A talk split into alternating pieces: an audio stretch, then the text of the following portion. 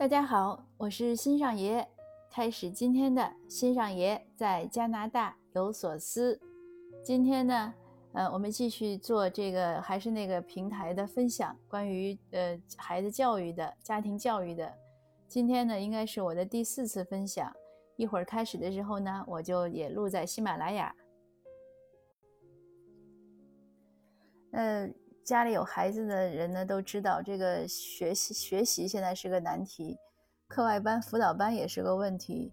课外班、辅导班、补习班，呃，特长班怎么选？有很多家长也问我，那我先问家长，我说你觉得这些班都有什么区别呢？呃，有的人呢不知道，我呢也是瞎琢磨的。我觉得这些班之间会有什么区别呢？就是总体来说呢，有的是扬长，有的是补短，呃，有的呢是为了精益求精，有的呢是为了锦上添花，有的可能是为了雪中送炭。就是有些你孩子可能这个基本课的不会呢，他给你补一下；有的已经很好了呢，是为了拔高得高分；有的呢是为了就是超前学一下，还有很多特长班呀、兴趣班。怎么选呢？其实也没有标准答案。我在这儿呢，就分享一下我的一些，呃，选择的观点吧。因为每个孩子情况不一样，我经常会讲，就是每个人都是一个独立的个体，没有什么可比性。人呢，一定不要去和别人比，要比呢，你就自己和自己比。那你的小孩也是这样，他是非常独特的，你千万不要拿他去和别人比。所以就是切记人云亦云，不要说哎，那个人家那个张三的孩子去上什么班了，那咱也去吧。呃，你看人李四的孩子怎么学的那么好，那我们怎么学不好？就一一这样的话，家长也也焦虑了，孩子的自信心也被摧毁了。所以千万不要这样比，就是不要比较，不要攀比。我有个朋友给我讲过一个实例，他孩子比我孩子大几年。他孩子五六岁的时候呢，他就是想让孩子学乐器。他认识一老大姐，他那个老大姐的孩子更大，学钢琴学的挺好，他就去问。老大姐呢，其实是好心，说：“哎呦，说你孩子如果自己不是特想学，你别让他学钢琴，说是挺好耗神的，而且孩子很多就半途而废了。呃，有的真的除了是像朗朗那种，或者当然朗朗也是被逼出来的了，就是说像有的小孩真的是天性喜欢音乐，要不然别学，说学个笛子什么的简单点的。”那我这朋友呢，就和我讲，但是我当时听了，心里就不愿意，说凭什么你们孩子能学，我们孩子就不能学？他就给孩子报了，结果孩子从六七岁开始学，学的十来岁的时候，就就是不想学到什么程度呢？不想学到那个孩子生理有反应，就是生病了，呃，生那种比如像一些一些器官啊什么，就就发生一些炎症，然后大夫去看呢，说就是神经性的，因为压力太大。那后来他这个钢琴呢？呃，卖也没人买，就是送也送不出去，反正后来好歹就放到朋友家了。所以每个孩子的情况呢，一定是要实事求是，你不要跟着别人学，因为每个人每个孩子的特点呢都不同，就像我们成年人，每个人的特点也不同，对不对？比如说呢，我我的就是数学就没有那么好，那我的听力呢，听音准呢也听得不太好。然后体育呢也也不好，但是我努力可以，就是我努力可以跑长跑跑得好，但如果有体育有天分的孩子呢，可能就不用我那么努力，或者也许人家随便一跑就跑得很快。嗯，对于那样的孩子，可能人家去报一个什么五十米短跑班，人家就有前途，呃，或者什么游泳啊比赛啊速游啊就有前途。那像我呢，可能就不适合报那样的班，你去了你根本出不了成绩。所以我就是建议提的建议呢，我建议是扬长避短，呃，不要为了补短而打击孩子的自信心。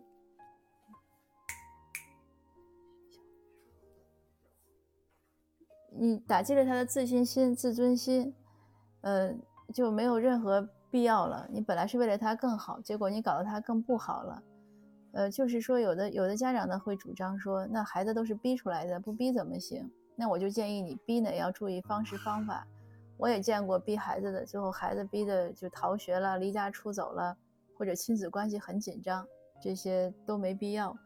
呃，我们看看周围的人，哪一个所谓的成功人士是是补短补出来的，对吧？都是扬长。你你刘翔嘛，跑得快，你才去跑；姚明嘛，你你会打篮球，长得高，是吧？你这都是扬长。更何况有些短确实是补不出来的。那同时呢，规划孩子的这个课外班的时候呢，你要考虑好。孩子时间、精力，还有家长的时间、精力，还有金钱。家长有的家长很拼的，就把孩子为了让孩子多学，自己或者夫妻俩都连轴转，呃，钱也觉得是豁出去了，觉得只要孩子好，这都不算什么，砸锅卖铁也行。但是你要知道，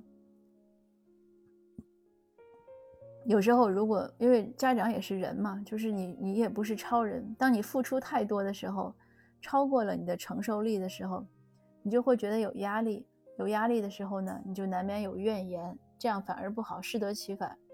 那你看着孩子呢，他学的可能也慢一点呀，或者怎么样，你就很烦。就为什么有的家长陪孩子写作业，就陪成了冤家，还什么去安了心心脏支架？他其实很大程度是因为怨，因为有的家长觉得是舍牺牲了非常多，觉得我不能玩，不能工作，呃，不能享受个人时间，我坐在这看你写作业，结果你还不好好写。所以他是又急又气，这样效果就特别不好。那关于这个呢，大家其实前一段那个网上流行的段子特别多，是吧？就是家长对孩子的怨气，写作业时候的怨气，参照一下就知道了。咱这课外班呢，又不是作业，更没必要那样了，就是量力而行，这样对孩子也好，对家庭关系也好，对自己也好。那第四个想提醒大家的呢，就是一定要注意孩子的睡眠是最重要的，因为人呢是在睡眠中呢才能生长，孩子要长高，然后他能修复自己的机体，呃，大脑也能发育啊，然后也能清理那个废物呀。如果生了什么病呢，也能康复。所以你看，人生了病都是要睡觉的，你不能生了病还去那儿玩呀，或者工作呀，或者去参加那什么活动呀、happy 呀，那些是不行的。那孩子的睡眠就更重要了，睡眠不足，尤其像青春期的孩子，他睡眠如果不足呢，他会引发他的抑郁啊，情绪不稳定，肥胖，甚至是高血压、心脏病，呃，甚至是青少年犯罪。所以，有的睡眠不足的孩子呢，他喜欢坐在电视或电脑前，然后不喜欢动，喜欢喝那种甜的饮料，就是吃高热量的东西，因为他睡眠不好，有有相关的生理反应。那他睡不好的时候呢，他的学习能力也受损，创造力也被抑制，也也不懂得去思考，记忆力也不好，就学习就不会好。那你想想，你本来是为了他更好，结果你把他压得太太紧了，然后时间表搞得严丝合缝的，小孩根本受不了。结果不仅没有补，就不仅没有扬长，也没有补短，还把原来好的地方都给搞坏了。所以这个一定要注意。就一定不要让孩子像上足了发条的玩具一样，那个发条很容易崩断的，而且家长你也受不了。你白天上班，或者你做家务，或者怎么样，你又带着孩子玩命转，然后孩子睡觉了，你可能还要再干点别的，那大家都受不了，没有必要。那我再讲一个选课外班的大脑依据，你可能就更清楚了。这个为什么现在课外班在全世界都很流行呢？因为大概从上个世纪七十年代，对脑科学的这种，呃，脑科学的发展吧，就是大脑的一种所谓的可塑性被学界重视了。什么叫可塑性呢？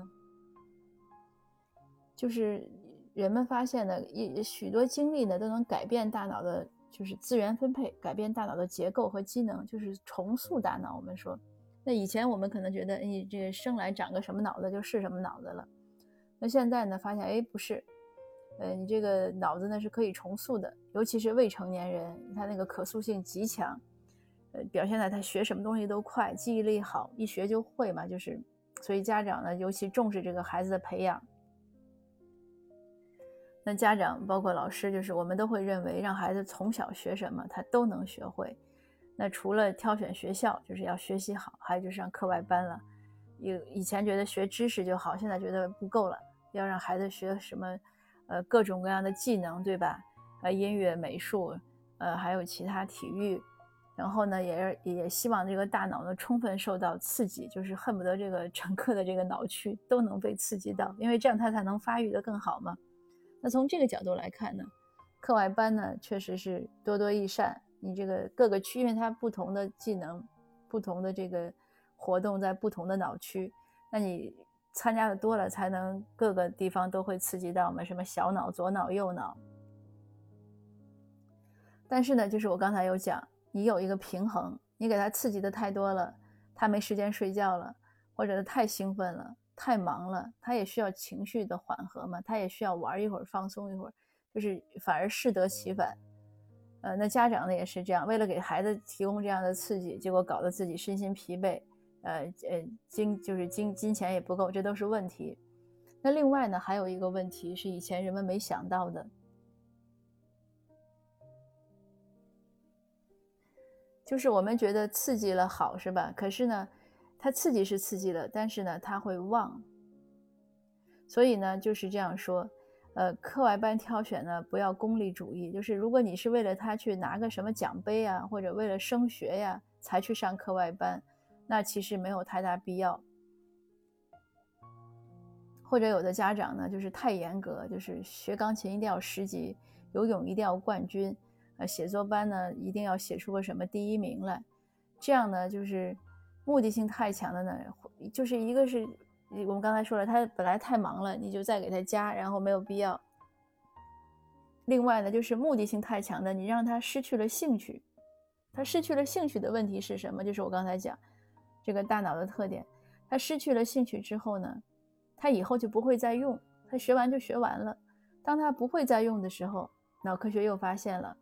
就是无论孩子当年上课外班的成绩有多好，学了什么技能，如果日后不再使用呢，那那个神经元呢就还会休眠，就是被遗弃了。那说白了是什么呢？说白了就是白学了。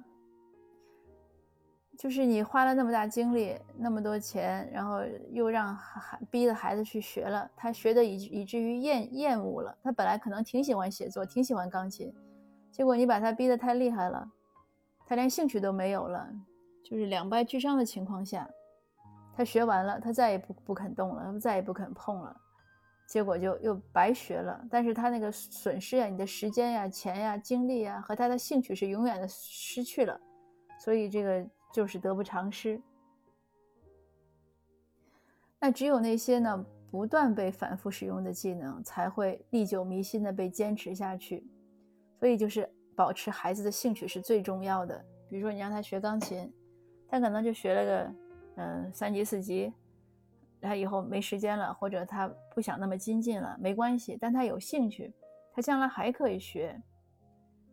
所以这个有的时候反而看着说不怕慢，就怕站，对吧？你一旦放弃了，那那就前面就就白忙活了。还不如你让他慢悠悠、慢悠悠，一直有个兴趣，就让他多个爱好。也能长期陶冶一个情操，能做一个解闷儿的活动，这样就比较好。那说了这些呢，我想可能您对这个怎么给孩子报兴趣班啊、课外班呀、辅导班呀，已经有了自己的想法。那么可以总结一下，就是一第一呢，根据自己孩子的特点，呃，不要太逼孩子。那有时候得过且过，谁都不是全能的。咱自己不是全能的，孩子更不是，不要什么都想让孩子拔尖儿拿全 A，什么都会，那个不可能。第二呢，就是综合孩子的时间，呃，家长的时间、精力还有金钱，来综合考虑，呃，有几个就行了，嗯，不是越多越好，越多越好可能反而是负效益了。第三呢，最关键的是要有孩子有兴趣。并且这个课外班还能培养他的兴趣，这样最好。不要他有兴趣，上了之后又被打消了，那就更亏了。那至于要不要上多久，这也是有分歧的。有的家长呢，就是说让孩子选了就必须学下去，逼也得逼下去；有的家长呢，就是随孩子。那我自己呢，是觉得更倾向于随孩子。让他体验之后呢，让他自己选。当然，我们是要给他励志呀，要鼓励他，要支持他坚持下去。但是，我觉得一直逼呢，也不一定有用。但可能也是每个人的性格吧。有的孩子就表示被家长逼了之后很有收获、很开心、很感谢。但像我这样的性格呢，我就受不了太多压迫，所以还是看孩子性格。家长应该最了解你的孩子。那最后呢，就是综上所述，你最后综合因素考虑到，呃，而且一定不要忘了有孩子的睡眠时间。还有呢，就是一周呢，一个星期，我想最少要有一个下午或者一个晚上，要让孩子能自由安排时间，不要把他时间都占满。这个安排时间和安排钱一样，这是一种能力，他要有个学习的过程。你都给他占满了，他就不需要自己安排了，将来他就不会管理自己的时间，这个很重要。而且呢，他有一个自己管理时间的这样一个自由时间呢。他可以做点自己喜欢做的事情，他能放松一下，就是他也不要让他发条太紧，这样呢才能就是从长计议嘛，他才能，就是我们自己也是，你太累的时候你总要恢复一下，你不要疲劳车轮作战，那样就没有效果了。那大概我想到呢就是这些，也是很不完善的，还供大家呢更多的这个呃补充和思考。那今天的分享呢，就到这儿，谢谢您的收听，下次见。